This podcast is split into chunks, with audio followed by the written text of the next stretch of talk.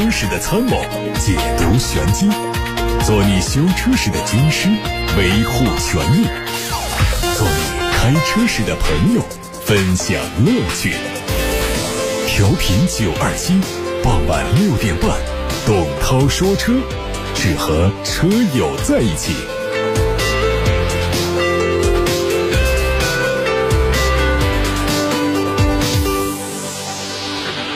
各位晚上好，我是董涛，欢迎在六点半到七点半通过调频九二七的电波以及蜻蜓、喜马拉雅这些平台听董涛说车。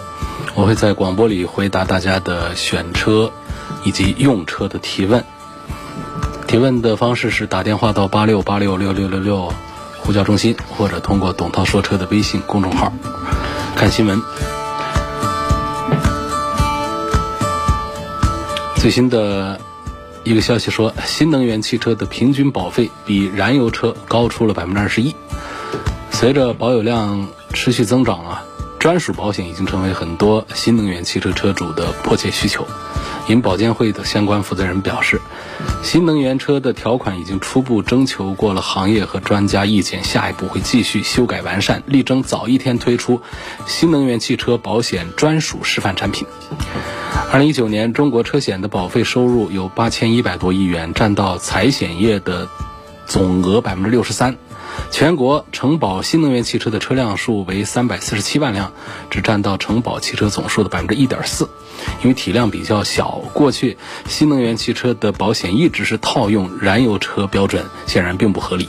一方面，新能源汽车不适用于燃油车发动机、变速箱等零部件条款，电池、电机等关键部件又缺少明确的规定，导致车主花了钱不办事。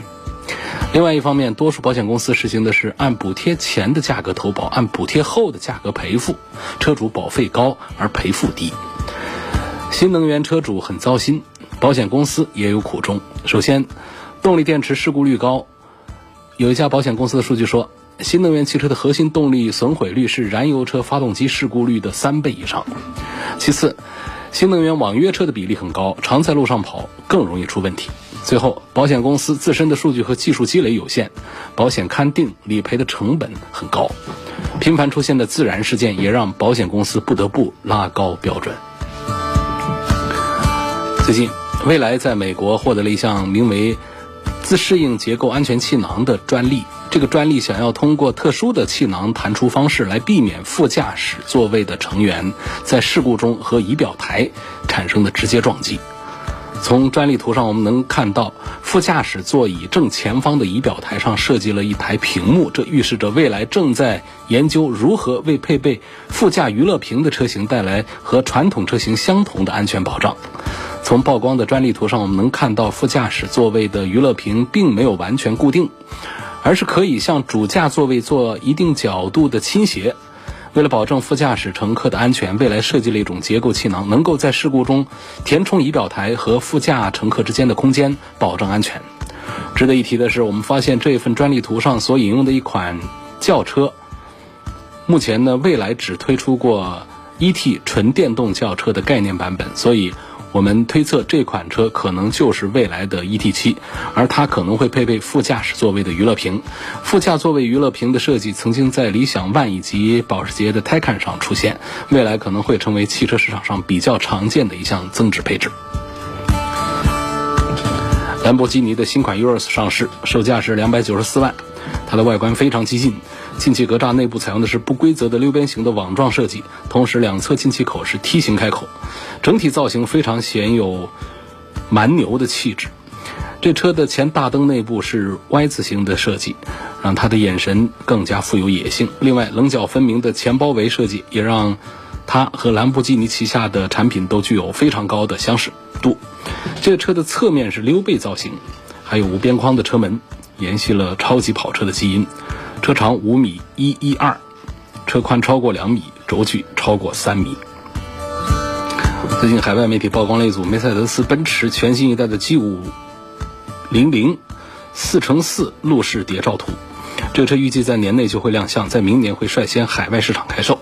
在外观方面呢，它换上了全新的双圆 LED 头灯组，车身的离地间隙也有提升。侧面是金属的铝合金踏板，车顶上方装上了大尺寸的行李架，车尾还有一个小书包式的外观备胎。奔驰 G 级的燃油版会在2023年停产，并且推出纯电动版的 EQG 进行接任。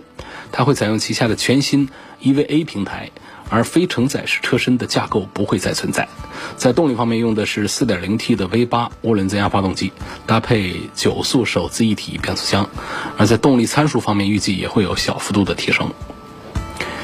经过漫长的等待之后，宝马日前正式发布了中期改款五系的。官方图片，它采用了更接近于第七代宝马三系兄弟车型的设计语言，同时动力上有更多的电动化选择，改进了轻度混合动力和插电式混合动力总成。外观上最大的变化是自适应的 LED 前大灯，相比现款的勺子型的大灯，新款大灯的外形很小巧，并且配上了两个 L 型的日间行车灯，和第七代宝马三系有着明显的血统关联。肾形的格栅也经过了改进，尺寸看起来更长更宽，但是不像宝马四系那么的夸张。尾部的变化主要是尾灯，采用了新的 L 型图案，并且辅以细长的黑色装饰，同时也匹配了梯形的排气管。再看长安福特官方的消息说，长安福特的第六代探险者正式下线了。根据此前放出的消息，它会在六月中旬正式上市销售。新车大体上还是延续了海外版的风格，不过长安福特为国产版本提供了全新款的中网，带来更加厚重的感觉。侧面悬浮式的车顶搭配的是向上扬起的腰线，也为新车带来一些运动感。新车保留了部分经典的元素，比如说隐藏式设计的 A 柱、B 柱和 D 柱，短前悬的设计也让车头更加轻便，重心后移。内饰方面没有太多的调整，纵置的十二点八英寸的中控屏可以说是与时俱进。中控屏内置了智行信息娱乐系统，可以实现导航、多媒体娱乐和蓝牙功能，而且整合了前排座椅加热和空调调节功能。座椅的布局是非常丰富，有二加二加二，还有二加三加二。动力是满足国六排放标准的二点三 T，匹配十速的手自一体。二零二零款的 Mini JCW 已经上市，两款车型的价格是三十二万五千八和三十六万一千八。外观和老款一致，前格栅、悬窗还有迎宾踏板配备了象征最高性能的 JCW 徽章。基于 JCW 空气动力学的套件自然也会有所配备。而在配置方面呢，它为雨刷系统增加了一个可加热的喷水嘴，同时增加了车辆远程启动，还有多媒体系统对百度 CarLife 的支持。动力是 2.0T 发动机搭配八速的手自一体变速箱，驱动形式是前驱，排放标准达到国六。据说上汽大众将在今年下半年推出途观 L 的轿跑版。从一组途观 L 的轿跑国内路试车来看。它基于普通版的途观 L 打造，溜背式的造型让它看上去非常的动感。它的进气格栅采用的是不规则的多边形，两侧有透镜结构的全 LED 大灯，车尾有一个小鸭尾的设计。而考虑到溜背造型的协调性，预计途观 L 轿跑版的尺寸会在普通版的途观 L 基础上小幅度的加长，车身的高度会有所下降。动力是全系用 2.0T 搭配七速双离合，高配车型会有四驱。丰田雷凌的新运动系列正式亮相了。作为新增的一款车型，新运动系列包括有燃油版和双擎版，两者的整体设计风格一致，唯一的区别在于尾部 logo 和车型标志。它有可能在七月份就上市。和普通版相比，它在设计上的主要变化集中在前脸，采用了大尺寸的格栅造型，内部有深色的蜂窝状装饰。同时，车头的品牌 logo 位置进一步上移到了引擎盖的前端。车尾部分呢，整体和雷凌普通版一样，在细节的处理上，新车融进了全新设计的后包围和前格栅相同的蜂窝状的设计，也确保了很好的设计整体感。海外汽车媒体绘制出了一组特斯拉 MPV 的渲染图，这意味着特斯拉品牌可能也会涉足到 MPV 领域。这个车可能命名叫做 Model M。从曝光的效果图看到，Model M 的前脸设计和刚刚发布的 Model Y 如出一辙，封闭式的格栅、三角形的前大灯、两侧下部的进气口，还有日间行车灯都没有任何的变化。真正的不同在于后门的布局，车门明显加长，增加了一个大尺寸的四边形的后车窗。您正在收听的是董涛说车。董涛说车，从现在开始回答大家的选车用车提问。提问的形式是打电话到八六八六六六六六，或者通过董涛说车微信公众号留言。先看来自八六八六六六六六呼叫中心的留言，李女士希望能够对比一下标致四零八和日产的骐达。她说：“我看这两款车啊，配置都很丰富，但是网友们说呢，它们的质量不好。希望主持人能够推荐同级别、故障率低、比较适合二十多岁女士开的车，家庭用车对空间是有一定的要求。比如说像这个飞度，空间大小的车就不考虑了。”啊，首先这个像这个飞度啊这样的车呢，确实就是很多二十多岁的女生开呢是比较恰当的。呃，实际上它的空间呢，你不要觉得它小，它实际上空间不小，因为这个车的造型啊，车头很短，所以它同样是不到四米的车长的话，在四米左右的车长，如果车头短的话，它的头第一排和第二排的空间都可以。做的比较宽敞，所以从外面看飞度小，真坐进去的话，飞度属于是小型车，比它大的叫紧凑型的车，很多的紧凑型的车的车内空间还没有这个小小的飞度大呢，所以这是我要，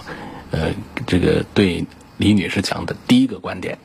第二个呢，就是标致四零八从价位上讲呢，跟这个飞度啊，它们本来就还是不在一个级别上。这个标致四零八还是属于 A 级车，就是紧凑型的车，就飞度属于是小型车，所以这是一个区别。那么对空间有一定要求的话呢，四零八这些车算比较大的啊，但是呢，我觉得一个女生开的话呢，我仍然还是推荐现在卖的最好的几个 A 级轿车。女士开都可以啊，一个就是销量第一的日产轩逸，后面还有卡罗拉，那包括雷凌以及本田的思域，这些车都是十万多、十万出头，车内空间你不能说它多宽敞，但是绝对已经是很舒服，不小了。然后这样的十多万呢，因为它的产量、销量都很大，所以呢，他们厂家会把整车的制造成本。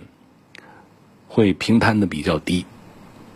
然后就会给我们带来更高的性价比，所以往往你来做这样的对比，不管是比配置啊，还是比这个品质啊，这各方面讲，刚才提的几个车卖的好，一定有它的道理，所以我还是赞成呢，十万出头买一个紧凑型的一个轿车的话，还是优先看现在销量最好的三大日系品牌的一个。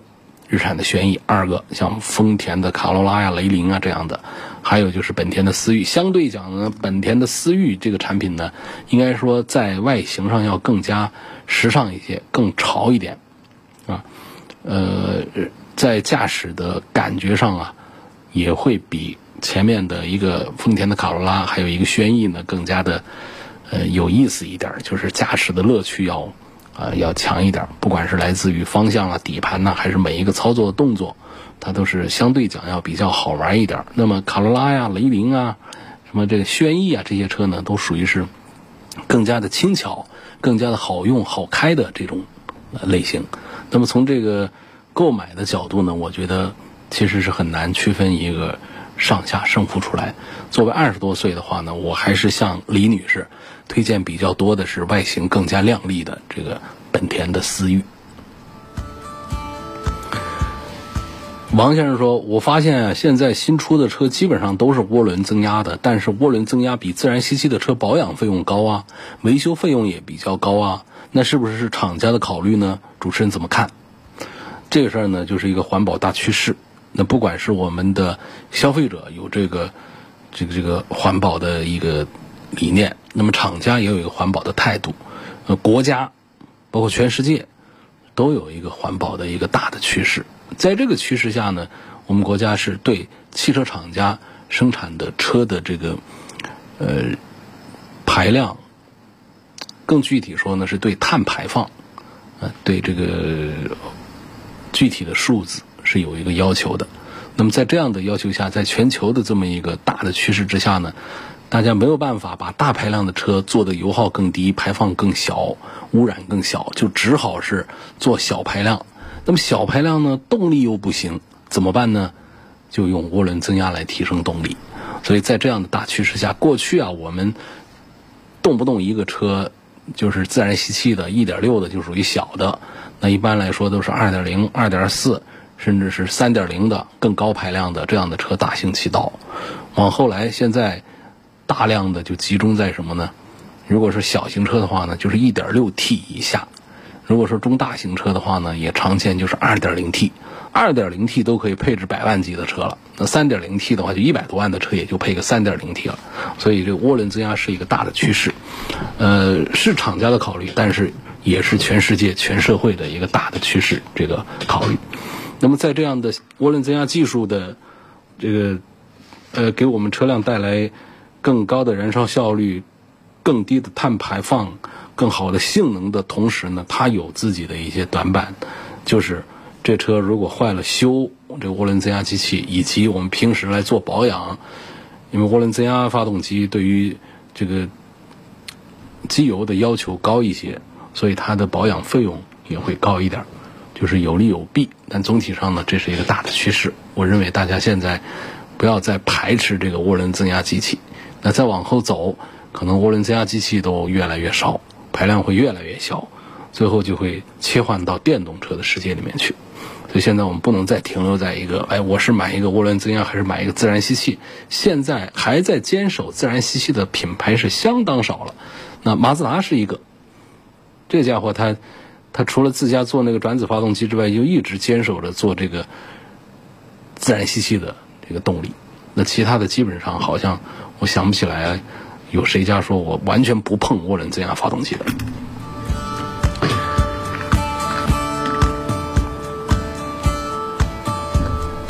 今天在节目的新闻里头头条说到了关于这个电动汽车的保险的问题呢，有几位朋友都在关心这电动车，提了两个相关的话题来关注一下啊。有位网友问到说，电动车为什么容易自燃？电动车其实啊，这个电动汽车自燃发生的总次数肯定是没有传统燃油车多的，那为什么呢？为什么这么多人都在关注呢？就是因为这个大家对新生事物过分的放大和关注它的缺点，很多人从心底其实并不接受纯电动车这个事物，因为我们讲这个总量上讲，传统燃油车的总量那是若干倍大于新能源车，所以说我们要统计总数的话，肯定传统燃油车的自燃的总数要远远高于。新能源汽车的自然发生的总数，但是因为大家过于关注它，或者说，在本身销量基数要小很多的新能源汽车里头，它的自然所发生的这个占比，这个比例并不低，这一点是属实。那么这个内部的原因就出现了，那就是新能源汽车本身在技术上还是有缺陷，就最关键的就是目前最难办的、最难解决的技术瓶颈。在于电池，呃，电动车所用的电池就跟我们汽车的发动机一样，它不可能做到百分百没问题，啊，它又是很多个锂电池组合起来的，只要其中有一颗有问题，就会导致出问题，所以这就大大的增加了出现问题的概率。那就现在的话呢，这个三元锂电池的安全性还是低于。磷酸铁锂的电池，但是三元锂电池的性能、体积方面的优势又要强于磷酸铁锂的电池，所以这个除了锂电池存在的这个技术瓶颈之外呢，还有一个是电池管理系统也存在难题啊。目前这个电池管理系统它没有办法有效的控制到单一的电芯，它只能控制到单一的模块。那么再加上热管理系统等等，都存在一些技术缺陷。我们现在有油冷、水冷的各种好像。呃，风冷的都有，就是为了降低电池的发热。我们用手机还知道发热呢，玩游戏，有时候充电、打电话时间长了发热，这都电池在发热，啊，电电池发热，还有就是这个处理器发热，所以这些技术上的缺陷都可能会导致新能源汽车自燃，或者说无法有效的控制自燃，这样的一些情况。另外还有一些原因，它就其实不包括了这个这个纯电动车的本身的技术问题。那那比方说线路老化呀、短路啊，你你是个燃油车，有很多也是来自于电路上的这个短路导致的吧。这是一个关于电动车为什么就容易自燃的一个回答。还有一位网友关注的点呢，他说：“这电动车为什么比燃油车卖的贵？” 是，电动车和普通车最大的区别是一个烧油，一个用电，其他东西基本没什么区别。那么一台电动机的价格跟一台发动机的价格其实差不多的，甚至电动机比发动机还便宜啊。但是呢，这个电动车最贵的是什么呢？电池，因为现在电池的能量密度还远远没有汽油高，所以需要很多的电池才能够提供电动车充足的续航能力。而且车并不轻，那么这个电池它也不轻，所以现在这个电池啊，就是主要就是贵，啊这个贵贵这是占了很大的一个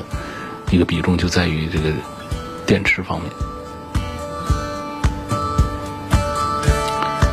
哎呀，这个还有还有关于电动车的问题，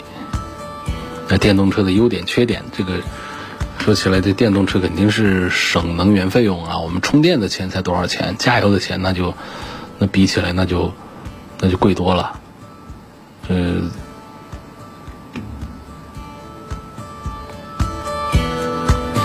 这是一个，它就省费用。第二个呢，它比较安静，电动车很安静。那么这是它的主要的一些优势方面，还有包括它在保养方面的开支也会低得多。这。总之都是费用里面的一个优势，那么它的缺点呢？像刚才说到的这个算一个，比方说这个安全性啊这方面，算一个小的一个需要提升的一个地方，也不小啊。第二个呢，就是这个电动车啊，它往往在呃保值方面是它非常大的一个短板。我们同样五十万一个车，如果是燃油车，开两年啊。卖个四十万没毛病，可是一个纯电动的五十万的车，开个两年，你能卖个三十万，那就算是碰到好人了。所以它的二手车的贬值是非常的厉害。来继续看来自八六八六六六六六王先生的问题，问雷克萨斯的 RX 三百和大众的途锐都是二点零 T 的，哪款值得买呀？应该选哪一个版本？我主要就上下班用，偶尔旅游。这个用途啊，其实跟其他人，跟百分之九十九点九九的人都没有区别啊。这都是，这这写字的时候可以少写这一行字儿。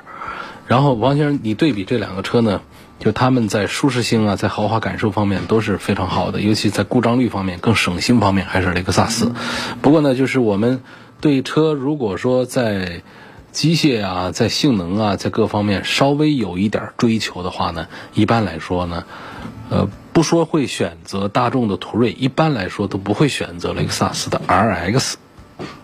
啊，不说会选择大众的途锐，他一般都不会选择雷克萨斯 RS。那么哪种人群呢？就指的是对车辆的机械性能啊稍微有一点讲究的、有点追求的。啊，雷克萨斯的 RX 一般来说就适合那种佛系的车主，对车啊完全无感，没有追求，就要它你不坏就行。那。哪哪接缝啊，用料啊都特别的精细，啊，车里的味儿也比较小啊，等等，就是这样的一一一群车主们，呃，占到了很大的，应该说是绝大多数的比重，就是这样的，呃，这个汽车价值观。那么还有一些呢，我需要这个车比较扎实，啊，然后开起来比较厚重，啊，很很有安全感，那么各方面的性能表现都要比较优异的。那这种呢，我们。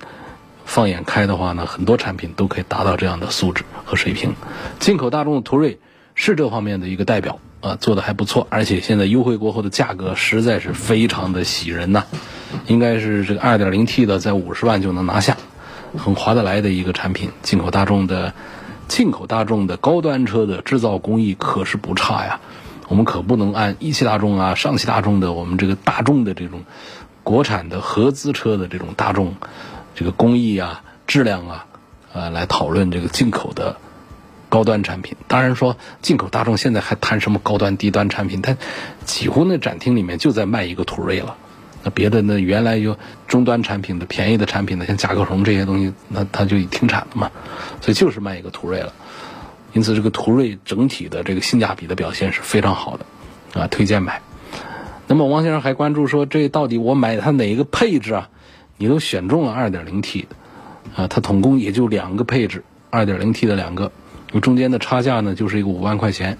这五万块钱带来的配置上的重点的区别在于悬挂，就是高配的带悬挂的软硬调节，悬挂的高低调节，这两个玩意儿基本上，呃，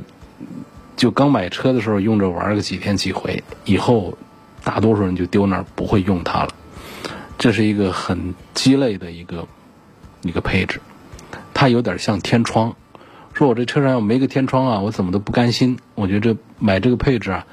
就不是为了用，而是为了有。这可变悬挂呢，在这个几十万的产品上呢，也有这样的一个地位，不是为了用，就是为了有。它跟天窗差不多，就是天窗啊，实际上在车顶上给我们很多车主是带来过麻烦的，不是说忘了关的一个问题啊，就是故障。因为本身我们的使用率就低啊，这个天窗啊，它就容易像胶条啊、什么堵塞那流水的那个雨水孔啊等等这样的情况发生之后，我们的整个的车顶的顶棚全都画地图，甚至于水通过 A 柱下来，把我们地毯都给淹了的这样情况都有。但是我们现在这个天窗啊，我个人是把它列入一个鸡肋配置，实在是没几个人用。那么这个可变悬挂，在我看来也属于类似这样的配置。你说要是没有，心里还总觉得差点；但是有，大家都不记得用它。你记得用它也没什么，就是它也不会给你带来什么特别的一些感觉。我们在试驾车玩的时候呢，有时候会碰到一些悬挂可调节的车呢，我们会玩一会儿。我们眼看着车头在往上升啊，往下降啊，也就那么一下子。当你作为自己的车的时候，其实你没有玩的这个性质了，它也就失去了这个作用了。我们在多少情况下，我们要通过一个水潭子，我们是需要把悬挂升起来，免得车淹了的，扑通也就过去了。要不就小一点的水，大一点的咱们也就不过了，对不对？包括我们说过障碍物，我们一般这样的车在哪儿了？没有上山下泥地。淌水坑的这样的经历，一般都是在城市公路，到乡村去也村村通，都通到家门口了。你这悬挂的高低是为了过减速带吗？又不是超跑，所以这都是你都不记得用，因为你没有用它的场合，这都属于鸡肋配置。好，说这么多的意思啊，我就赞成呢。如果我们要买一个进口大众的途锐，就买它一个最低配，显出性价比，那就可以了。它除了这样的一个可变悬挂这一大件之外，其他方面呢，给我们带来的这个区别都比较小。那主要来自于中控屏，呃，大一点、小一点啊，这方面的一些东西。追求性价比的话，我赞成买最低配的大众的途锐。季先生。他说：“我想买一款二十到三十万元的插电混合动力车，要求性能出众，安全性好。我家里有充电桩，希望主持人能够推荐一款这样的新能源车。”哎呀，这个价位的话呢，我第一时间想起来的是唐，比亚迪的唐，嗯，唐的新能源。唐这个车呢，就是二三十万，为什么我们推荐了一个中国品牌，一个自主品牌？这车真不差的。首先那个。中控上那块大屏就非常好用，当然我买车不是为了买彩电，就这车的驾驶感受你会感觉很有高端车的意思。为什么呢？唐这个车跟这个奔驰的 GLE 之间，在底盘在研发体系当中真有不可言说的暧昧，他们之间真有关联，只是呢没有这样的宣传而已。所以你开这车的感觉，你会找到那种高端豪华大型 SUV 那那种底盘带给你的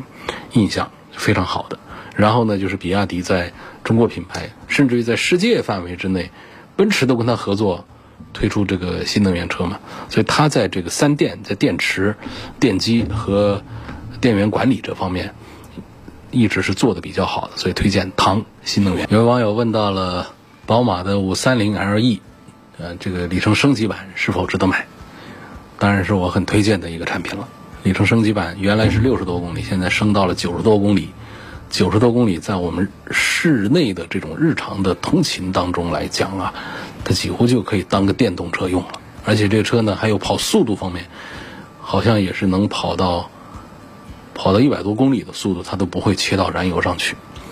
也就是说，如果我们的里程不是特别过分的长，你比方说这人。我人住长青花园，我在光谷上班，每天做这样的往返的话，那是不够。那你就买那纯电动车的话，可能你充电都很勤。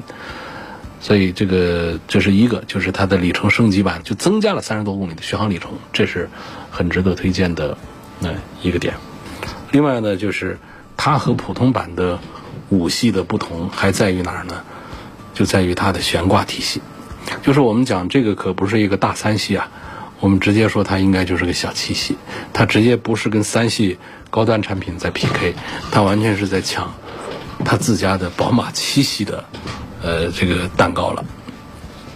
就是你实际这个车的底盘的印象，包括车内的这种氛围，它跟这个七系的区别真的就不算大了，就是五三零 LE 上的这整个的这种感觉，呃，很接近它的大哥了。就是在过去的这个五三零上是没有这样的，没有现在的这种感觉的。然后呢，它的一个点呢，就是它的自适应空气悬挂系统，这个是普通版的燃油五系上是没有的，所以它就可以把这个路面的信息啊处理的非常好。本身这个车的隔音降噪水平就非常好，然后再加上它的这个底盘的这个悬空气悬挂的这套东西。所以刚才我讲驾驶感受上和七系非常接近，就来自于这些技术的处理。那除了这些之外呢，包括它的纳帕打孔真皮材质的座椅，这种在触感、在乘坐体验上都是很有高端豪华车的呃色彩的。所以这个就是论后排的舒适性，我觉得除了空间比七系稍小一点之外，那其他方面呢，就五三零 RE 完全就可以呃这个当一个小七系。来看待是没有问题的。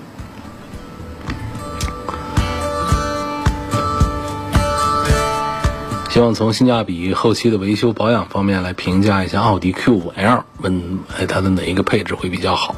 奥迪 Q5L 当然是目前在豪华 SUV 当中啊，BBA 当中它的性价比表现是最好的一个产品了。啊，因为主要是优惠，而且呢车子的配置高，空间大。这个产品呢，它在配置的这个推荐这方面的话呢，嗯，我觉得反正现在都优惠比较大，都比较便宜，我们不妨还是买它的 2.0T 的高功率版本的最低配，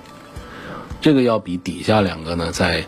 这个速度方面提升非常明显，这个区别就很大了，而价格上呢，并没有贵多少，所以这这是我。很推荐的一个点，而除了这些动力上的区别之外，这几万块钱的差距呢，它还给我们带来了一些安全方面一些配置，包括像这个并线辅助啊，啊，像这个前后雷达呀，自动泊车入位啊，这个三百六十度的全景影像啊，这些东西也是我们平常用车的时候啊，觉得有刚需的需求比较大的，所以我赞成。买 2.0T 的高功率版本当中的任何一款，或者说从性价比的角度，推荐买奥迪 Q5L 的这个 2.0T 250匹马力的最低配，这个性价比是最好的。问魏的 VV7 和长安 CS5 哪个更合适买？从驾驶感和功能完备方面来评价。这个说实话，这两个产品呢，势均力敌。不过，业内呢目前还是认为魏的整体的开发能力、产品的平衡性表现的比长安的要好。那魏的 VV7 在驾驶感受方面，相对 CS75 来说，呃，也更有那种高端车的印象。在功能方面呢，区别都不太大。在颜值方面呢，恐怕长安的这个颜值表现还要好一点。CS75 的颜值，在很多网友的评价当中呢。在自主品牌当中是评价非常高的，所以这两个当中呢，从陈先生他留言的关注驾驶感受和功能完备来讲，我推荐魏 VV 七多一点。有位网友反复的问三缸机为什么好多人不推荐买，那发了好多遍，这个不好，就不要重复的发，重复发呢，我是会看到，但是呢，同时我也会因为看到你这一条，也妨碍了我看到其他人，这个还是不大好。他的问题是三缸机为什么好多人不推荐买？发动机抖动真的很厉害吗？其实抖动也不是多厉害，只是大家在概念上不能接受。我这缸数太少，这抖动呢是三缸机的一个天性，要不管是宝马的三缸机啊，还是别克的三缸机啊，它抖动啊都是存在的。但实际上呢，我们更多的是打开引擎盖，站在发动机的跟前，看它抖动的厉害。坐到车里去之后，你其实感觉不到这个抖动的。因此呢，从节油环保的角度，我还是主张大家考虑更低排量的。更少缸数的涡轮增压小排量的发动机的，能不能讲一讲正时皮带相关的？在 4S 店换一下得差不多三千块钱。那么其他哪儿可以换？有没有推荐的地方？那 4S 店呢？你看这开着空调，装着修，开着灯，那人穿的整整齐齐的，那店面整洁，规范管理，投资巨大。要你开着这店子。你也不可能说，我跟旁边小二开的那个小门面，我用一个价儿，这这不科学吧？这不合理啊！所以我们在四 S 店呢，享受的就是有环境啊、硬件的软件服务啊，包括保障啊，各方面一系列的东西。所以这个价格的差异，大家应该接受。但是我们在诚信经营这方面，我们认为应该是处在同样的一个段位。就不管是说我这是花二十万开的一个小店子，还是说我花两个亿开了一个一个亚洲最大的一店子，那么这个在诚信经营上，这应该是做到一样的一个水平的。所以我们在有时候批评一些四 S 店的这个别的销售员呐、个别的售后人员呐，搞一些这个坏事儿、小动作，包括弄一些假冒伪劣的产品也有，呃，这个价格报的这个虚高、乱七八糟的。小病大修等等这样的问题也有，这是有一些不规范的，啊，但总体上讲呢，这个不规范的概率不一定会大于我们外面开的这个店子的这些小店子的这个概率，啊，所以这个做生意啊，这大家去去消费，那其实都应该考虑到这做生意啊，这这方面是很难避免的，有信息不对称的问题，有一些是人品的问题，有一些是咱们外行就不小心进了圈套的一些问题，这都有。所以你这个在四 S 店换一下三千，到哪儿去换？你在其他地方就你找一个别的店子，它肯定也是可以换。那么价格便宜个千把多块钱，那都是有可能，那是很正常的。但是你是否真的就可以放心在外面花一千多块钱换这么一套东西？换的手艺怎么样？换的东西材料是真的是假的？这其实都是不同的。四 S 店下了订单，写的是言字旁的定金。现在有些事儿呢，导致我不愿意在这家店买了。我跟四 S 店协商，同意全额退款，但是四 S 店要求我拿着其他店面的合同照片给他，他才退款。问这个情况合理吗？并且我的合同附件他们也不肯收，也不出具任何证明，总觉得是不正规。我告诉你，像这种情况呢，首先言字旁的定金呢，我们在双方协商的情况下是应该退的。它作为的是我们货款的。一部分，当交易没有完成的时候，从法律的这个解释来讲呢，就货款是该退给咱们的，所以这个言字旁定金是该退。那么这个你跟店里现在协商走到这一步，店里说我同意退，你只要拿着其他店跟你签的这种合同来，我就退。实际上这是套路，你真拿着其他店跟你签的合同来，他这个钱他也不会退。他既然都跟你走到这一步，跟你提这个条件，那那可见是在扯皮了。就是他现在很憎恨，到底哪家店把我的客户给抢走了，我得知道这是哪家店。所以他让你把那个合同照片拿过来，照片拿到手之后，这钱他还是不会退。所以你干脆啊，也别拿什么照片。我估计你这个情况就是在其他地方，你是不是发现了更便宜的车？这车你不大想要了，还是怎么一个情况？这。这个呢，就是我们首先呢，就双方都讲一个诚信，就是我们谈好的，如果对方本身就已经产生了一些费用的话呢，是不是可以让一让，协商一下，把这定金退一部分，或者是怎样？从这个法律的解释上讲，言字旁定金是该退的，你可以和他继续推动协商。但是他跟你说的那个、那个、那个套路，你就不要钻进去，那是没有意义的。今天就到这儿，感谢大家收听和参与晚上六点半到七点半直播的董涛说车。错过收听的可以通过董涛说车的微信公众号、微博、蜻蜓、喜马拉雅、九头鸟等等平台收听往期节目的重播音频。更多的互动话题，大家可以通过董涛说车的全媒体平台来发布。